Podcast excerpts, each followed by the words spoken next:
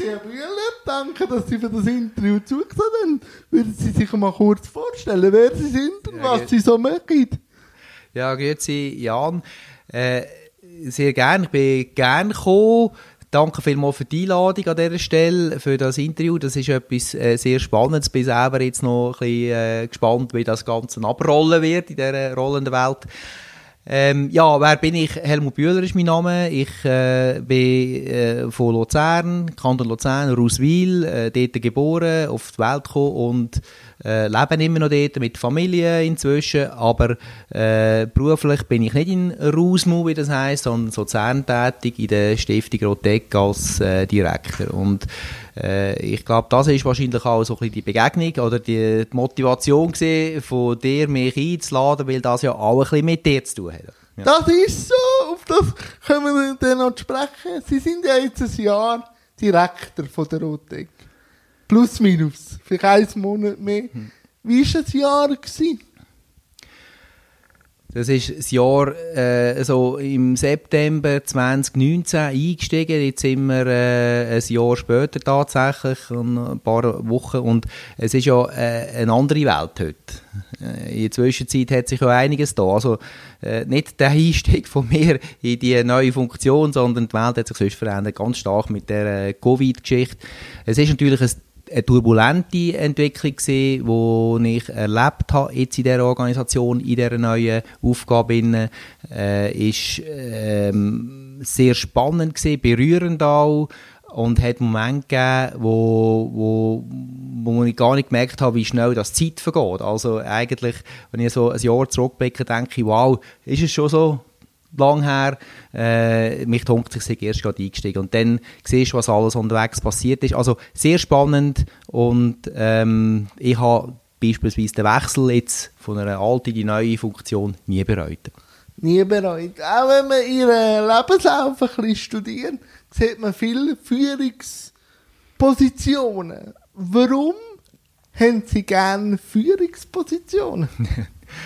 Ich weiß auch nicht. Andere haben äh, vielleicht äh, gern nicht Führung oder möchten etwas anderes. Äh, irgendwie im Laufe des Lebens merkst du vielleicht, für was du wirklich geeignet bist, was kannst und was nicht so gut kannst. Und ich glaube schon, dass mir dort eher äh, solche gewisse Talente gegeben sind. Ich habe vor allem auch Freude, Mitgestalten mit Leuten äh, mitzuprägen, wirksam zu sein äh, und, und etwas zu bewegen. Das ist tatsächlich so. Das kann man ja an verschiedenen Orten erleben, oder? Das im, im kleineren oder im größeren Stil. Äh, so eine Rotec ist natürlich eine, eine grosse Organisation, das ist ganz klar, da sind viele Leute beteiligt. Äh, mich interessiert am Ende, glaube ich, also wenn Sie das jetzt so fragen, am Ende ist es eigentlich immer das Interesse am Mensch und mit dem Mensch unterwegs zu sein und etwas können zu bewegen. Und meine äh, Fähigkeit oder respektive das, was mich ausmacht, dort auch reinzugeben. Das ist das, äh, äh, vielleicht so ein bisschen eine Grundmotivation, ja. Und jetzt, wenn wir jetzt auch mit Covid anschauen, wie gut können Sie Entscheidungen treffen? Weil da hängt ja ein riesen Apparat dran und Sie sind ja dann der, der mit einem Team zusammen muss Entscheidungen treffen. Aber Sie sind ja dann der Kopf. Ja, ja, einer muss ja den Kopf haben nachher. Das ist die Anspielung wahrscheinlich.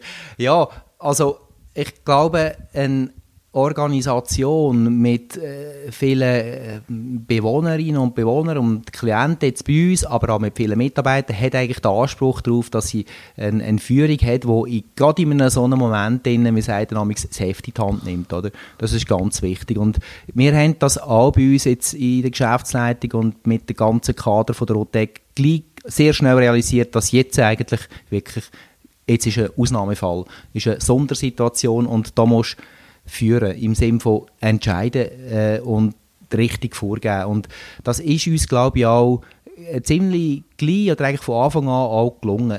In einem so einem Moment, in wo Unsicherheit herrscht, was kommt auf uns zu, niemand weiß genau, was los ist, da braucht es jemanden, der sagt, das geht, das geht nicht in die Richtung, wenn wir uns jetzt äh, schützen, äh, das, das sehen wir vor und das ist natürlich ein Prozess gesehen, wo nicht irgendjemand allein macht, aber man merkt ja schon, es gibt dann so ein bisschen Leute und andere, die eher ein bisschen zurück sind.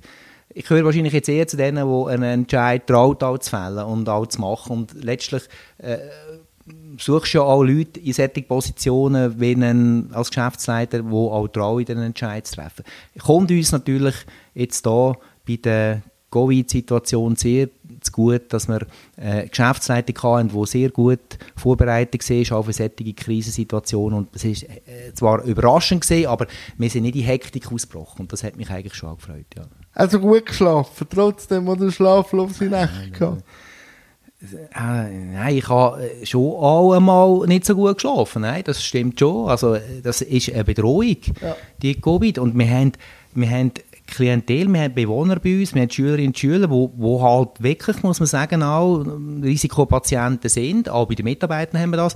Oder noch dazu sind. Und so eine Erkrankung ist etwas Schweres. Und ja, da, da hast du Verantwortung dafür. Also ich möchte nicht der sein, wo man hätte müssen sagen, äh, der hat nicht alles gemacht zum Schutz von euren Leuten.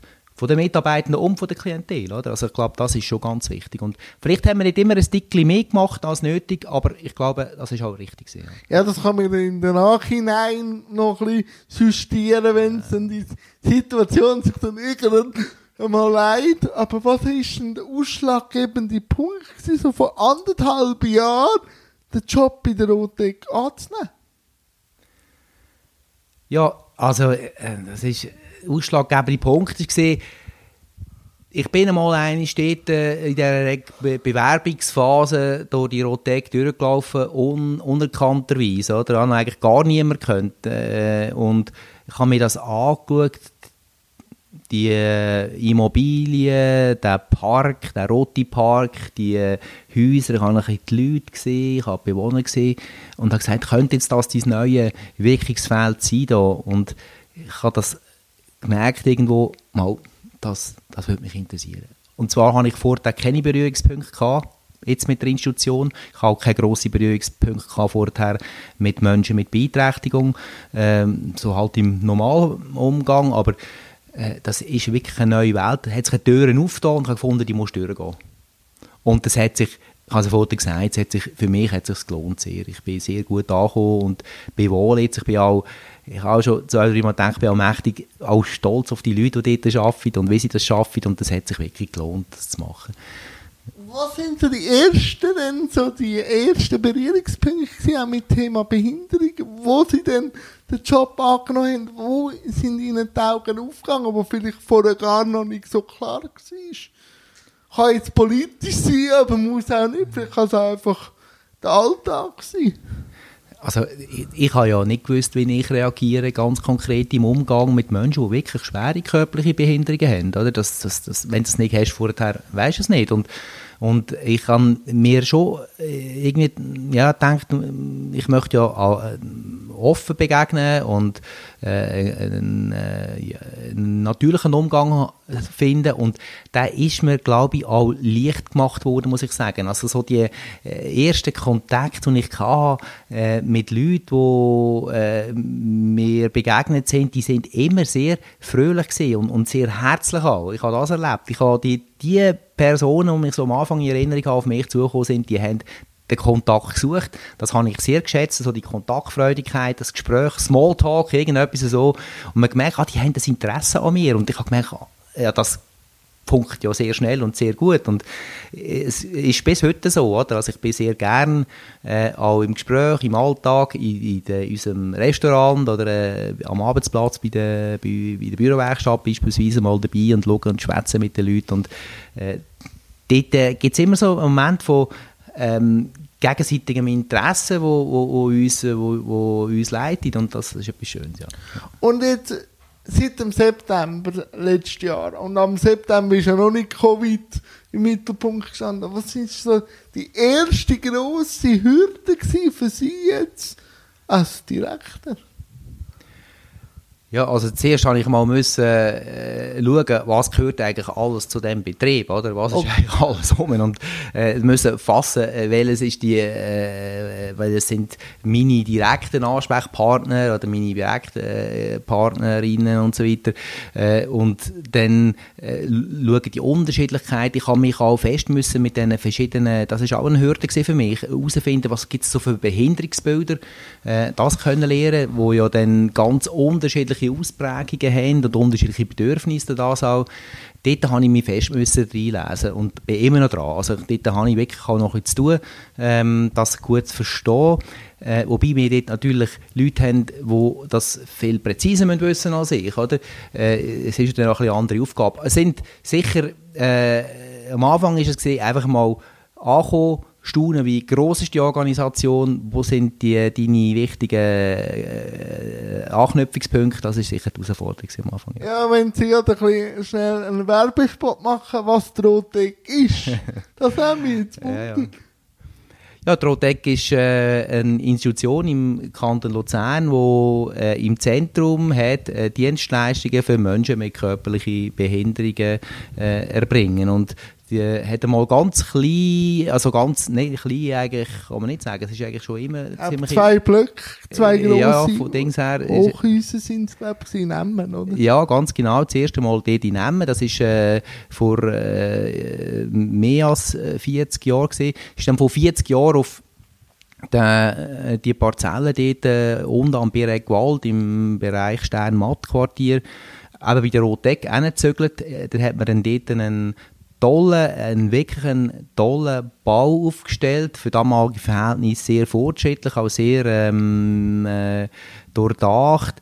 Und der Bau ist aufgestellt worden für eine Schule für äh, Jugendliche und Kinder und mit einem Wohnheim äh, angegliedert. Und seither hat sich die äh, Institution natürlich weiterentwickelt. Ist nicht nur für äh, Kinder und Jugendliche da, nicht nur eine Schule, sondern ist inzwischen auch ein Ort, wo man lebt, wo man schafft, wo man Ausbildung kann machen und auch wohnt. Das ist so eine umfassende Dienstleistung eigentlich für äh, Menschen mit körperlichen Behinderungen. Ja, und eben, ich habe ja die Zeit auch dort verbracht, aber was, was, was hat sie denn schlussendlich gleich gereizt, ich muss gleich einmal zurückkommen, im Behindertenbereich denn sich so zu engagieren? Zuerst. Also, es ist, ich muss das sagen, es ist zuerst nicht gesehen, dass ich jetzt gesagt habe, ich wollte jetzt losziehen okay. und ich wollte jetzt einfach äh, irgendwo eine Institution führen im, im Behindertenbereich. Das ist es nicht. Ich habe wirklich am Anfang auch eine Chance gehabt, eine Veränderung in meinem Leben einzuführen, äh, zu machen und habe dann noch nicht gewusst, äh, wie, wie mich jetzt das ähm, berührt, bewegt in dem Behindertenbereich hin, oder so wie Sie das gesagt haben. Äh, merke jetzt aber unterdessen auch, dass ich dort sehr angekommen bin und dass mir das auch sehr gut gefällt. Also da gibt es natürlich schon äh, Momente auch, wo, wo ich ähm, merke, es ist, also man kann ja, man hat wahrscheinlich verschiedene Optionen, muss so sagen, im Leben, oder? Verschiedene Eignungen. Ähm, der eine kann das besser, dieser macht das.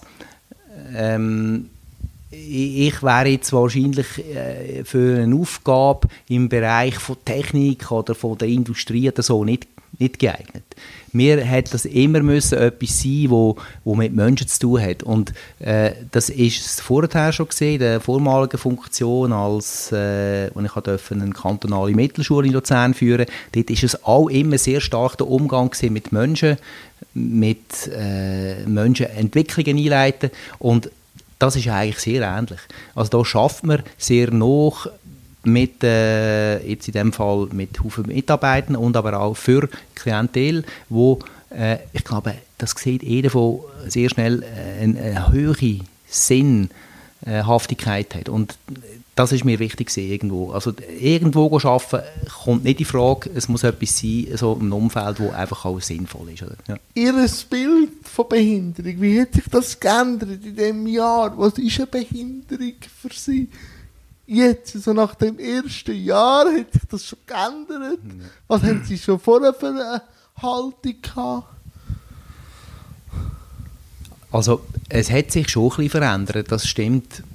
Die äh, vorher hatte ich vielleicht ein, bisschen ein diffuses Bild davon und nicht so klare Vorstellungen, wie das Leben äh, stattfindet, wie man sich, was für wirklich Schwierigkeiten dass man antrifft im Alltag und, und was für besondere Bedürfnisse das da bestehen. Und in der Zwischenzeit begreife ich Behinderung eigentlich nicht im Sinne von, da ist jemand gehindert an etwas, sondern ich schaue es mehr als, ich habe das mal so gelesen, als ein, ein weitere Form, äh, eine vielfältige Form vom menschlichen Leben an. Also einfach eine andere Form, äh, so wie das Leben Haufen, Haufen verschiedene Formen hat und ich, ich, es ist eigentlich gar nicht so etwas sehr Besonderes. Auch im Umgang bei uns jetzt äh, in der Rotek merke ich, wir sind miteinander, wir sind miteinander unterwegs, wir begegnen sich im Bus oder wo immer. Es ist, man ist einfach zusammen und, und funktioniert und ich glaube, das ist schon äh, sehr ein, äh, ein Ziel eigentlich, das man müsste schaffen, oder? dass es einfach ein, ein natürlicher Umgang ist und eine natürliche Akzeptanz von menschlicher Vielfalt.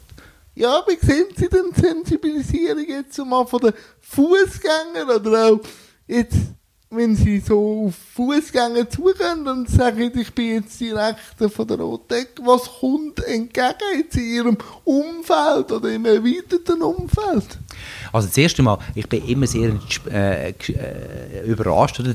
die allermeisten wissen, ah, Rotec, ja, können wir. Und dann sage ich, ja, ja was ist denn Rotec? Ja, da ist doch das, das sind doch die da in Rathausen, oder? Dann wird das häufig verwechseln mit ja. dem SSPL, das kommt noch zu. Aber äh, das, ist, äh, das ist eine andere Geschichte. Ähm, er hat einen grossen Bekanntheitsgrad, man könnte bei uns, äh, man weiss, dort äh, kann man äh, äh, Geld spenden beispielsweise, oder? Kann man Gutes tun, oder? In dem Sinn. Und eigentlich ähm, die Reaktion ist viel, ähm, äh, ja, so äh, gewisse, ich sage nicht bewunderungsrichtige Worte, würde sagen, äh, du schaffst dort, ähm, gefällt gell? Und äh, häufig kommt das Wort auch von Sinnhaftigkeit nachher. Dann weisst du ja sicher auch, was machst. Das höre ich viel. Also die, die Arbeit dort ist sinnstiftend und irgendwo hat das natürlich schon äh, etwas an sich. Ich, ich denke, weißt, äh, dass äh, viele äh, arbeiten in ihren Berufen und, und haben auch dort natürlich eine Sinnerfüllung, aber äh, vielleicht stoßt man manchmal auch ein an Grenzen und weiß nicht so recht, äh, soll ich jetzt die dritte Werbekampagne machen oder das 27. Handy verkaufen und weiß eigentlich gar nicht, warum man das macht macht. Oder? Und äh, das muss in einem so einem Umfeld, wie das jetzt Rotec ist, wenn du nicht als Mitarbeitender kannst arbeiten als Betreuende, als Pflegende und so weiter, muss man sich nicht fragen, oder, was man da macht. Das sind eigentlich immer Aufgaben, wo, wo man weiß, äh, was man da tut. Wie macht die Öffentlichkeitsarbeit? Ja, das ist es, äh, für uns ein, ein, ein wichtiges Thema. Gell? Oder wir haben natürlich die die verschiedenen Kanäle über äh, Webseiten. Wir probieren immer auch wieder äh, eine, gute Botschaft in den Zeitungen äh, zu platzieren. Wir haben äh, jetzt dann auch wieder eine Gelegenheit, ein Jubiläum möchten, wo wir probieren, die Öffentlichkeit zu sensibilisieren, auch für unsere Fragen und unsere Anliegen. Ist, ist ein Dauerauftrag, ist klar. Und für ähm, uns auch eine Herausforderung, auch immer zu schauen, wie erreichen wir denn auch neue Leute. Also äh, andere Leute, die vielleicht nicht schon bereits abonniert sind auf unserem Newsletter oder auf unseren Zeitungen, die wir haben. Ja. Und wie haben Sie jetzt, und das ist vielleicht eine heikle Frage, aber ich stelle es gleich auch, die politische Landschaft, Thema Behinderung und jetzt auch Thema Roteck gesehen, wenn man auch nicht zu tief rein, aber einfach so grundsätzlich. Also ich glaube, das ist auch ein, ein Auftrag, den ich schon auch gesehen äh, auf meiner Ebene jetzt. Äh, ähm, nicht allein natürlich. Es ist ja so, dass die Organisation gegliedert ist durch einen Stiftungsrat, wo ähm, letztlich so ein strategische Leitlinien vorhergeht und eine Geschäftsleitung, die dann halt vor Ort arbeitet, das Operative macht, wie man sagt. Und wir haben natürlich, äh, wir können schon auch Einfluss nehmen in unserem Umfeld, oder? Dass wir natürlich probieren, ähm, äh, politische Prozesse zu beeinflussen. Also das, äh, das kann man äh, zum Teil vielleicht weniger gut allein, aber man kann das, indem man sich zusammenschließt, indem man äh, sich äh, mit anderen Institutionen, mit anderen äh, in ähnlichen Funktionen zusammentut und, und schaut, wie, wie könnte man zum Beispiel auf ein Gesetz einen Einfluss nehmen oder wie könnte man zum Beispiel auf eine, äh, mit Politikern Politikerinnen im Kontakt sind. Das ist für uns schon wichtig, dass wir auch ähm, lobbyieren für unsere Arbeit und dort äh, Notwendigkeit auch äh, von, von, guten äh, äh, Rahmenbedingungen für die Institutionen im, im sozialen Bereich auch werben tut. Das ist schon ein Auftrag, sehe ich auch. Und ich begebe mich selber auch in so politische Netzwerke hinein. Das ist ja so, ja. Und ist da eher offen, weil früher, also früher ist viel auch um Spardruck und so gegangen. Wie sieht man jetzt die politische Landschaft? So ganz fein umriss. Ja, also man muss schon sehen, die öffentliche Hand macht wirklich, das muss man auch mal sagen, macht natürlich viel auch, auch für äh, die Integration, für, äh, für, für, für Menschen mit körperlicher Behinderung, aber auch für, generell für äh, Menschen mit Behinderung, da, da, das, da passiert schon einiges, oder? Das, es wird viel äh, auch äh, unterstützt finanziell. Es ist in der Öffentlichkeit ein Anliegen und auch in der Politik ist das ein Anliegen. Ähm, das, was wir in den letzten zehn Jahren, jetzt in jüngster Zeit nicht mehr so fest erlebt haben, das ist natürlich, äh, da ist nicht einzig und allein der Sozialbereich betroffen gewesen, sondern sehr viele Bereiche haben da müssen äh, wirklich äh, sparen und haben den Druck gespürt. Ist im Moment ein bisschen weniger. Äh, keine Ahnung, wie sich weiterentwickelt. Wir, ja, wir, wir entwarnen ein bisschen Böses, oder? Aber, äh, es gibt so äh, Gewitterwolken, die ja, aufziehen. Ja, das ist ja so. Ähm, es ist, es ist klar, man hat, äh, man hat den politischen Druck. Einerseits ist man abhängig davon, oder, dass man durch die, äh, finanziert wird, dass man unterstützt wird auch in dem, was man gerne machen möchte. Und andererseits ähm, gibt es halt äh, die, die, Tatsache, dass äh, der Staatshaushalt auch nicht unerschöpflich ist. Oder? Und das haben, wir, das haben wir erlebt und haben äh, sehr viele Institutionen, sehr viele Bereiche haben auch da äh, wirklich gelernt in den letzten Jahren. Im Moment ist da äh, eine gewisse Beruhigung rum. Wir dürfen sagen, wir können im Moment äh, unsere Dienstleistungen gut finanzieren, also so, dass es, dass es machbar ist. Natürlich, das ist eine Daueraufgabe, immer zu schauen, wie kann man effizienter werden, jetzt als in der Führung, wie kann man auch äh, äh, Sachen, die nicht nötig sind, einfach weglassen und so weiter, dafür auf anderes Gewicht setzen, das ist, das ist eine Aufgabe auch in der Führung. Aber der, der ganz grosse Spardruck, den wir hatten, ist im Moment ein bisschen weg, äh, was nicht heisst, dass man jetzt einfach äh, äh kann, äh, da wieder Dämme brechen oder überhaupt nicht. Aber in der, einer der letzten Artikel in der Rotecker ist auch um die neue Strategie gegangen, die jetzt 2020 bis 2024 geht. Wenn Sie da kurz ein bisschen erzählen, wo die Rotec in Zukunft Hinschiff mit dem Kapitän Bühl. ja, also zuerst einmal Gratulation dazu, dass Sie die Trotek-Revue lesen. Also, das natürlich. ist natürlich sehr, oder? Vor allem jetzt, wo sie digital ist. ja, gut, nein, ist äh, prima.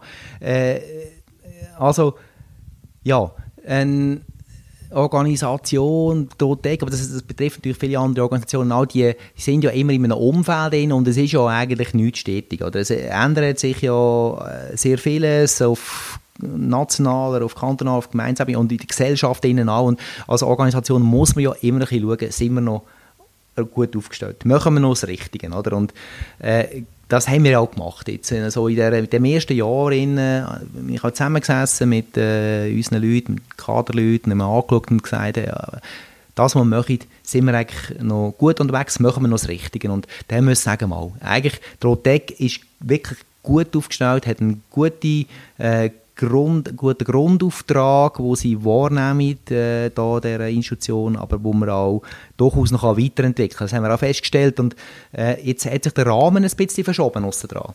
Also ich habe vorhin sagen, äh, einst mal eine Schule, oder, hat sich weiterentwickelt zu einem Ort, wo gelebt wird, geschafft wird und gewohnt wird und äh, das kann noch weitergehen. Also unsere Dienstleistungen, unsere Kompetenzen, die wir haben, nämlich der Umgang mit Menschen mit körperlicher Behinderung, sie zu unterstützen, sie zu befähigen, das ist äh, im Leben zu teilen und äh, gleichberechtigt zu teilzunehmen, möglichst selbstbestimmt. Das ist etwas, was wir können. Und das können wir nicht nur in der Rotec machen, das können wir auch aussen dran machen. Irgendwo, in Hort, in Kriens, könnte man vielleicht auch in Cham, oder? Äh, ist schon ein bisschen weiter weg wieder, aber ging da auch. Das heisst, die ganze Frage von der Ambulanz, wo können wir unsere Dienstleistungen bringen und dort dürfen wir ein bisschen offener werden. Und die neue Strategie sagt, das Gute, das wir hatten, bewahren, das unbedingt äh, weiterentwickeln und aber auch in die Richtung gehen, dass man auch die eine und andere ambulante Dienstleistung andenken Zum Beispiel so Unterstützungen von Wohnen in Assistenz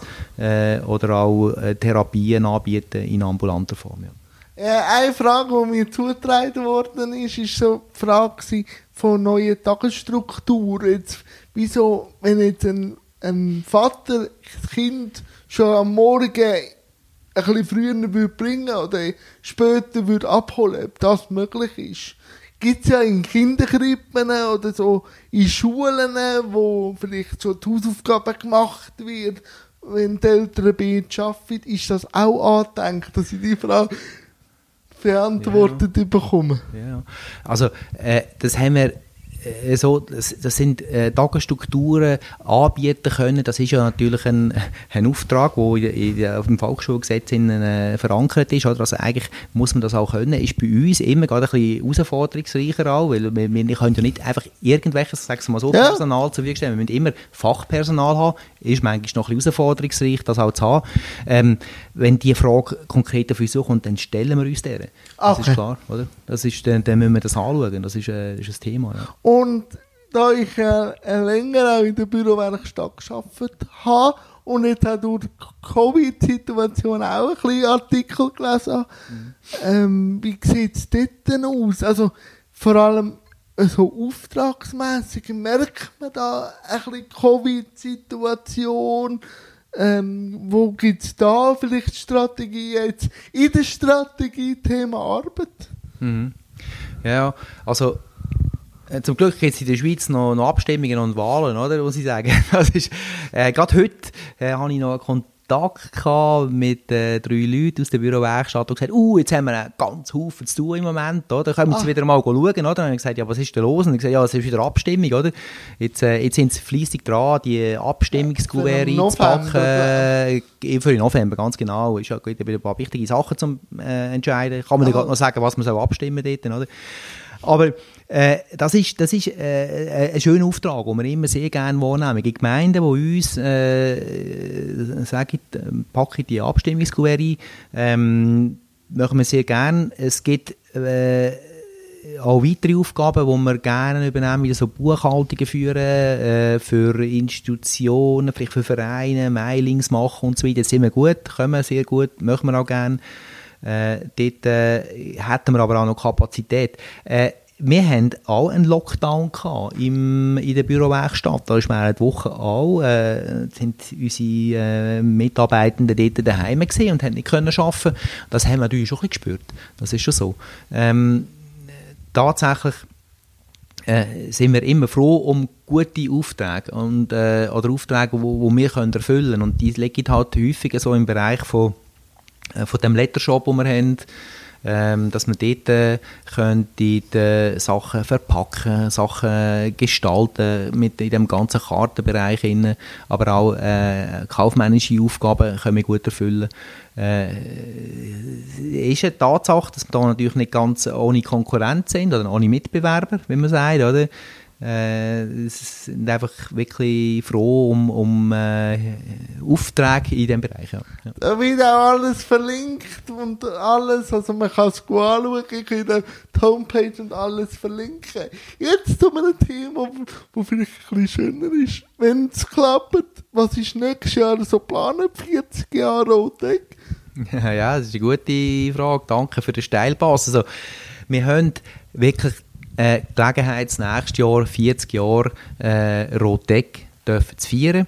Äh, wird, äh, eigentlich wäre es schon das Jahr geplant gewesen, aber da haben wir dann, äh, bestimmte Rahmenbedingungen gesagt, tun wir doch das nächste Jahr wählen. Passt immer noch sehr gut, weil es ist sein Weigsdatum im Mai von 40 Jahren, wo dann die Rotek wirklich dort entstanden ist. Und ja, äh, das ist eine tolle Gelegenheit, wirklich, um wieder einmal so ein paar Projekte zu machen, äh, wo die Leute ähm, mitarbeiten, aber auch Klientel betroffen sind davon und dafür Füllung. Wir haben eine ganze Vielfalt eigentlich ausdenkt von verschiedenen Sachen. Nicht einfach jetzt nur ein, ein riesen Jubiläumsfest, sondern es gibt so verschiedene Teile. Äh, Im Mittelpunkt steht sicher ein Jubiläumsanlass, wo wir äh, 40 Jahre möchten feiern. Es gibt ja den traditionellen Parkfest, das man kennt, wo mm, mal zwei Jahre sonst stattgefunden hat, haben wir jetzt auf das Jahr äh, hingelegt das ein bisschen anreichern. Das Parkfest ist ja der offen für die Öffentlichkeit, können alle kommen und ähm, wir würden das dann sicher noch mit ein paar Attraktionen äh, besonders äh, gestalten, dass man auch äh, mit einem guten Erlebnis heimgeht. Ähm, wir haben auch die Idee dort so ein bisschen, äh, wenn es stand kommt, ein kleines Theater zu machen, im Schulhaus innen. Schulhaus ist ja wirklich eine Perle, auch von der Architektur, muss man sagen. Das ist so. Das sie, ist. sie, sie können das äh, von ja, Jahren lang, doch, oder? Doch. doch, doch, doch. Das bietet sich sehr an. Ähm, wir möchten da Klientel denken, also mit äh, also Bewohner und so weiter, äh, wo, wo man einen Anlass möchte machen, wo sie dann auch könnten wählen, ähm, wohin dürfte es gehen, das mal, so ein Wahlprogramm machen, einen schönen Ausflug nehmen. Und als eine von der wirklich äh, neuen Formen sehen wir eine sogenannte Roadshow vor. Das ist dann etwas, wo man hofft, dass zum Beispiel auch die Medien darüber äh, könnten berichten ja. Und ja, also wo sind Sie vor 40 Jahren? Wo, das haben wir jetzt noch kurz wundern. 40 Jahre, ich muss gerade rechnen. Also der, äh, bin ich so ein bisschen am Ende von der Volksschulzeit gesehen. Ja, äh, bin da, ja genau, ich bin dort so ein bisschen äh, eigentlich auch in einem Heim gesehen. Im Don Bosco, im Beromünster, äh, habe ich dort äh, meine Zeit verlebt. Also als jugendlicher Pubertierender dort, so ein bisschen am, am, am Gymnasium in dieser Phase, ja. Das, äh, Wohin geht's? Sind das schon ein bisschen Berufsideen rum Nein, nein, nein, dort, dort ist man noch irgendwie unterwegs gewesen und hat sich dann vieles erst nachher gegeben. Ich bin später mal Lehrer geworden äh, und dann hat sich dann äh, so ein bisschen das in eine, in eine Richtung entwickeln. Ja. Und wenn ist denn so Bewegung dazu gekommen? Gehen, die Bewegung? Ach so, ich weiss nicht was. Äh, ja, genau, also so ein bisschen das das, äh, das sportliche Element, ja, äh, auf also das sprechen Sie an, oder? Das ist, Laufen! Ja, das bewegt mich eigentlich schon immer, wenn ich mir so ein das zurück... Äh, eigentlich bin ich immer so ein sportlich unterwegs, das hat mir immer gefallen. Bewegung, äh, mich in der Natur bewegen, allein oder mit anderen Leuten zusammen, das ist äh, vielfältig schon immer ein Thema gewesen. Früher viel mit Shooten oder dann auch äh, mit anderen Sportarten äh, Velofahren und in jüngster Zeit halt mehr so ein bisschen das, das äh, Austauschsport machen im, mit, mit Rennen, viel Wandern, sehr gerne in den Bergen. Das ist schon etwas, was mich eigentlich immer ein bisschen begleitet. Ja. Irgendwie ist das auch so ein bisschen... Ähm, ein Ausgleich. Ja, ja, Energietank. Ja. Aber obwohl Sie jetzt mir auch in der Vorbesprechung gesagt haben, dass das nicht mehr so aktuell ist, Sie haben ja die grossen Marathon mitgemacht. So die grossen, glaube Ja. Was war da die Faszination vom Marathon, bevor wir dann zu den Hügeln kommen? Ja, das ist so. Also ich, ich habe äh, mal also eine Zeit lang irgendwie das Gefühl gehabt, ich muss in allen grossen Städten der Welt einen Marathon rennen und das äh, habe ich dann auch, äh, also natürlich nicht in allen, aber in ein paar wirklich gemacht und das hat schon ein Faszinosum dran gehabt. Also eigentlich, äh, was ist das Interessante daran? Es ist, ich könnte sagen, äh, ist das lustig mit 30 oder 40'000 Leuten äh, durch eine Stadt durchrennen? Ich, ich finde, ja, es hat schon einen gewissen Reiz dran, tatsächlich. Also äh, es ist so ein bisschen Sightseeing in Tonschuh, oder? Man kommt nämlich durch eine Stadt durch, rennt irgendwie dort, wo, man sonst im, wo die Straßen verstopft sind, äh, durch Autos, kann man als Fußgänger einfach mal durchrennen, sieht die, vielleicht die schönen Buildings und äh, die, was so eine Stadt auszeichnet, einfach mal von einer anderen Perspektive und ist auch noch, äh, ist einfach auch Rennen unterwegs, das hat schon etwas Schönes gehabt. Ich habe ein paar so Sachen gemacht und auch viel erlebt dabei, ja, das ist... Äh, Welcher ist der schönste Marathon jetzt für Sie und auch für so landschaftlich? Also, ja, das ist vielleicht zwei. Also, der schönste war wahrscheinlich der erste gesehen und den habe ich total vermasselt. Der ist in New York gesehen. Ich bin überhaupt nicht vorbereitet gesehen und äh, äh, dann ist es noch furchtbar regnen und ich habe das komplett... So richtig schön, äh, schöne Taufe, oder? Es war eine Taufe, gewesen, ja, ja. Da habe ich gemerkt, das musst du das nächste Mal besser machen. Aber es war gleich ein tolles Erlebnis gewesen. und das vergisst man natürlich nicht mehr, wenn man dort äh, verkrampft im Zeug rumgekompelt ist. Aber äh, äh, das habe ich dann auch irgendwie später auch wirklich äh, besser ein bisschen Griff bekommen und besser können, äh, auch, auch geniessen. Ja. Und welche haben Sie können geniessen? So. Ja, äh, also es ist natürlich, ich muss so sagen, es ist immer ein bisschen ein Krampf, weil es ist eine lange Distanz äh, äh, und irgendwann kommt man an gewisse Grenzen, aber äh, was Schöne daran ist, es ist äh, eigentlich Vorbereitung, sich ein Ziel setzen, dann schauen, wie man das kann erreichen das Ziel und dann auch ähm, nachher Freude haben, wenn einem das gelungen ist. Und das ist ja jetzt losgelöst von einem so einem Austauschsport. Das ist ja etwas, wo, wo man im Alltag oder im Leben immer hat, oder? Also wenn Ziele setzen, genau. Ziele erreichen. Und manchmal auch etwas, wo man zuerst nicht glaubt, dass es möglich ist. Und äh, dann merken, aha, mit gewissem Fleiss, mit gewisser Ausdauer, mit gewisser äh, Arbeit an sich selber auch, ist vieles möglich. Und das muss nicht nur einfach in dem äh, Spitzensportbereich sein, den ich ja gar nicht gemacht habe, aber wo, wo, wo sonst kann im Alltag äh, wirklich auch der Fall sein. Also hat das Marathonlaufen auch ein bisschen im Job abgefährdet? So, haben Sie eine zweite Luft, wenn es streng wird? Ja, das ist ein schönes Bild, ja, ja. also, ich kann, ich kann schon noch lange an etwas bleiben, das ist so. Das ist, das ist wahr. Äh, und, und es macht mir wirklich auch Spass, manchmal Sachen ähm, zu erreichen oder anzustreben, wo man zuerst nicht glaubt, dass es möglich ist. Ja.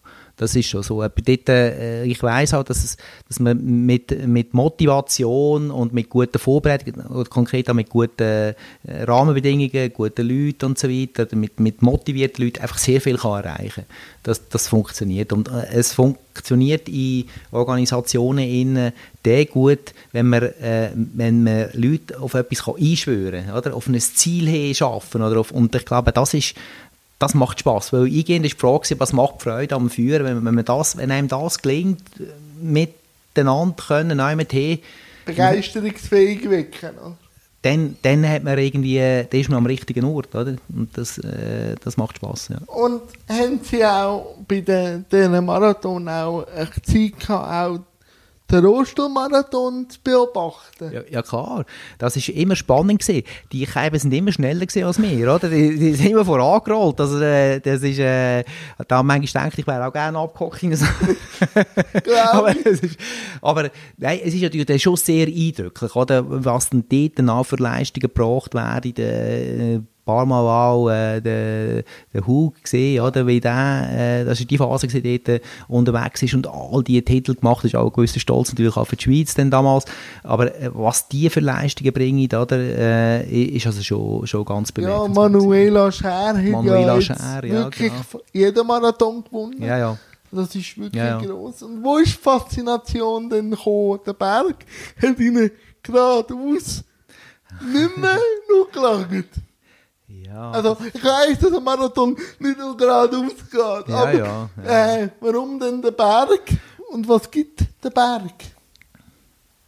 Also irgendwann ist ich dann vielleicht auch ein bisschen genug von mm, immer auf die Tour schauen ja. und wirst noch schneller oder mit der Zeit wird man halt eben langsamer und das ist auch nicht mehr so lustig. Oder? Aber was man dann noch kann, ist halt auch an Berg gehen. Oder? Und das heisst, äh, also halt auch Bergläufe machen, das habe ich eigentlich immer auch gerne gemacht äh, im Berg wandern, unterwegs sein, vielleicht auch Bergsteigen, Hochtouren, so Sachen.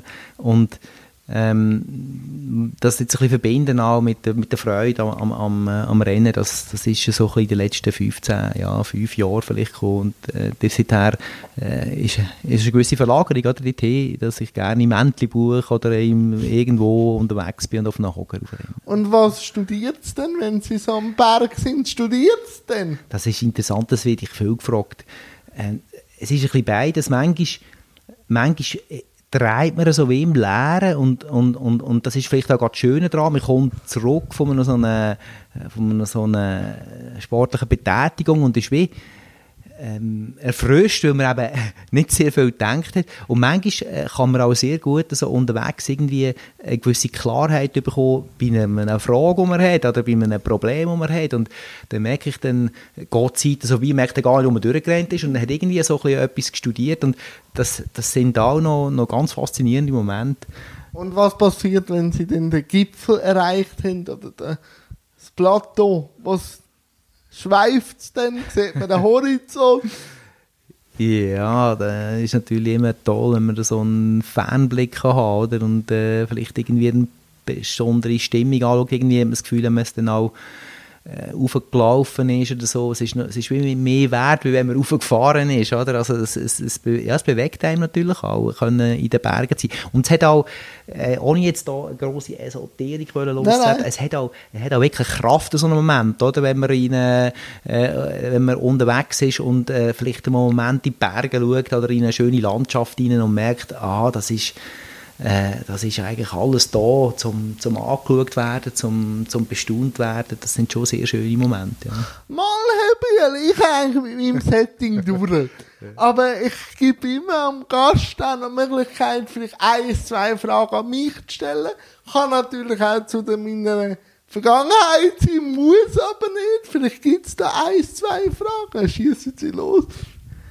Ja, das ist jetzt äh, spannend, ja. Also ich merke, wir haben natürlich schon ein bisschen Berührungspunkte miteinander, oder? Einerseits äh, die, die rote Geschichte, andererseits das, das Moderieren, das, äh, das scheint ihre Leidenschaft zu sein. Mich nimmt es eigentlich Wunder, wie sind Sie darauf gekommen, so mal Jans rollende Welt ins Rollen zu bringen? Ähm, aber ich habe ein, ein Historie im geschützten Arbeitsbereich. Ich habe auch eine kleine Historie im ersten Arbeitsmarkt, aber im buchhalterischen.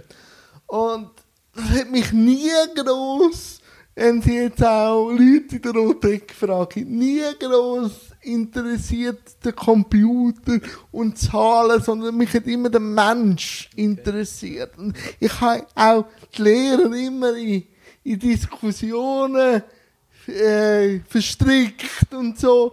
Und, und ähm, dann hatte ich 2015 dann eine schwere Operation, gehabt, wo auch lebensbedrohlich war. Und dann habe ich mir dann Gedanken gemacht. Und dann, dann kommt schon so eine Sinnhaftigkeit. Oder wenn du die Chance hast, noch einmal etwas daraus zu machen. Ich habe auch die erste Chance vorher nicht bereut weil sie hat mich zu dem gemacht, was ich bin.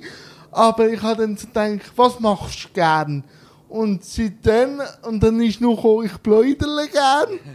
Und zuerst habe ich ein bisschen über Film diskutiert.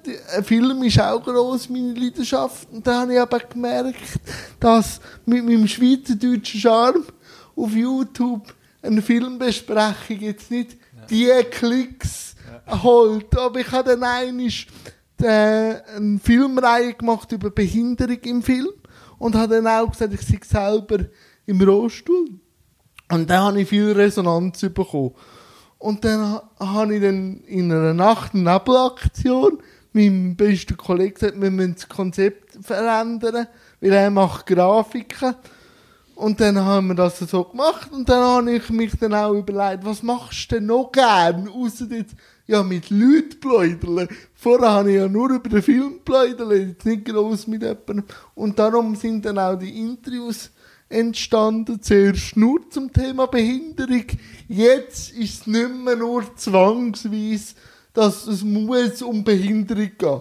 Natürlich, wenn jetzt jemand wie Sie jetzt kommen, dann schon. Aber es hat auch schon Interviews gegeben, wo das Thema Behinderung gar nicht gross gekommen ist. Und seitdem mache ich das. Wie ist denn so ein die, äh, die, die, Reaktion aus dem Publikum? Also, äh, hört man da etwas? Ähm, so, oder ist es, da gibt, es gibt immer noch, also es, es könnte natürlich mehr sein, weil in der Schweiz ist das Social Media noch nicht so durchdrungen. Ich sage da immer, das grosse Masterpiece ist Amerika. Und was dort schon wieder veraltet ist, ist jetzt in Deutschland gekommen. Und auch wenn es in Deutschland so sattelfest ist, kommt es in die Schweiz. Also ich werde manchmal noch gefragt, was geht da in deinem Hobby? Also ich muss immer noch erklären, dass man auch mit YouTube Geld verdienen oder durch YouTube an Aufträge kommen. Äh, es gibt immer mehr Resonanz, es kommt halt immer auch darauf an, wie viel Öffentlichkeitsarbeit ich mache und wie viel Prominenz oder spannende Gäste ich bekomme und dann die teilen oder äh, sharen und dann kommen wieder neue Leute und dann bleibe ich hängen. Es gibt ähm, einen grossen Zulauf, was ich jetzt merke, ist im Podcast. Ja. Also gar nicht mehr gross YouTube, sondern im Podcast. Das ist momentan das, wo, glaube ich, jeder ein bisschen begeistert. Auch jetzt in der Covid-Zeit. Und dort habe ich jetzt innerhalb von neun Monaten gleich viele Abonnenten, wie ich jetzt in vier Jahren YouTube gemacht habe, 600 und etwas Abonnenten, habe ich in neun Monaten Podcast äh, erreicht. Und darum habe ich jetzt auch mein Konzept ein bisschen verändert, dass ich nur noch einen YouTube-Zusammenschnitt mache mit guten Aussagen, guten Fragen von mir und das ganze Gespräch unzensiert möglichst, außer der Gast hat jetzt wirklich ein, ein Zeichen geredet, dass ich das als Podcast mache. Und so fahre ich momentan sehr gut. Super, ja, also vielen Dank. Und äh, ich hoffe, dass ich da nicht äh, viel Zensurgeschichten äh, verursacht habe. Ja, das sehen wir dann in der, in der Nachbearbeitung. Aber nein, nein, also ich habe das sehr gut gefunden und ich finde es auch gut. Und das sage ich auch, wenn ich jetzt auch die neue Strategie sehe, die Öffnung. Also wieder die Öffnung, weil da sehe ich viel Probleme von den Institutionen. Ähm, weil die Institution an und für sich, ich bin immer als Institutionskritiker bekannt, ist sehr abgekoppelt von der Gesellschaft. Meistens sind sie irgendwo am Brand oder jetzt in der Roteck im Hocker oben. Und da sensibilisieren, die Leute mitzunehmen. Dass nicht einfach, ja, dort oben die Behinderten und so. Äh, dass man da viel mehr Sensibilisierungsarbeit macht, glaube ich, ist schon der richtige Weg jetzt, was ich so sehe. Mal, und ich würde mich jetzt da sehr herzlich bedanken. Und wenn Sie noch etwas zu sagen haben, dürfen Sie das sagen. Und sonst danke vielmals. Und ich glaube nicht, dass wir uns das letzte Mal gesehen haben. Nein, ich glaube, wir haben schon noch, schon noch diskutieren miteinander. Merci vielmals, dass Sie ja dürfen an diesem Format teilnehmen und viel Erfolg weiterhin. Äh, Podcast oder YouTube-Kanal, wo immer, ist, ist eine gute Sache. Merci Danke vielmals.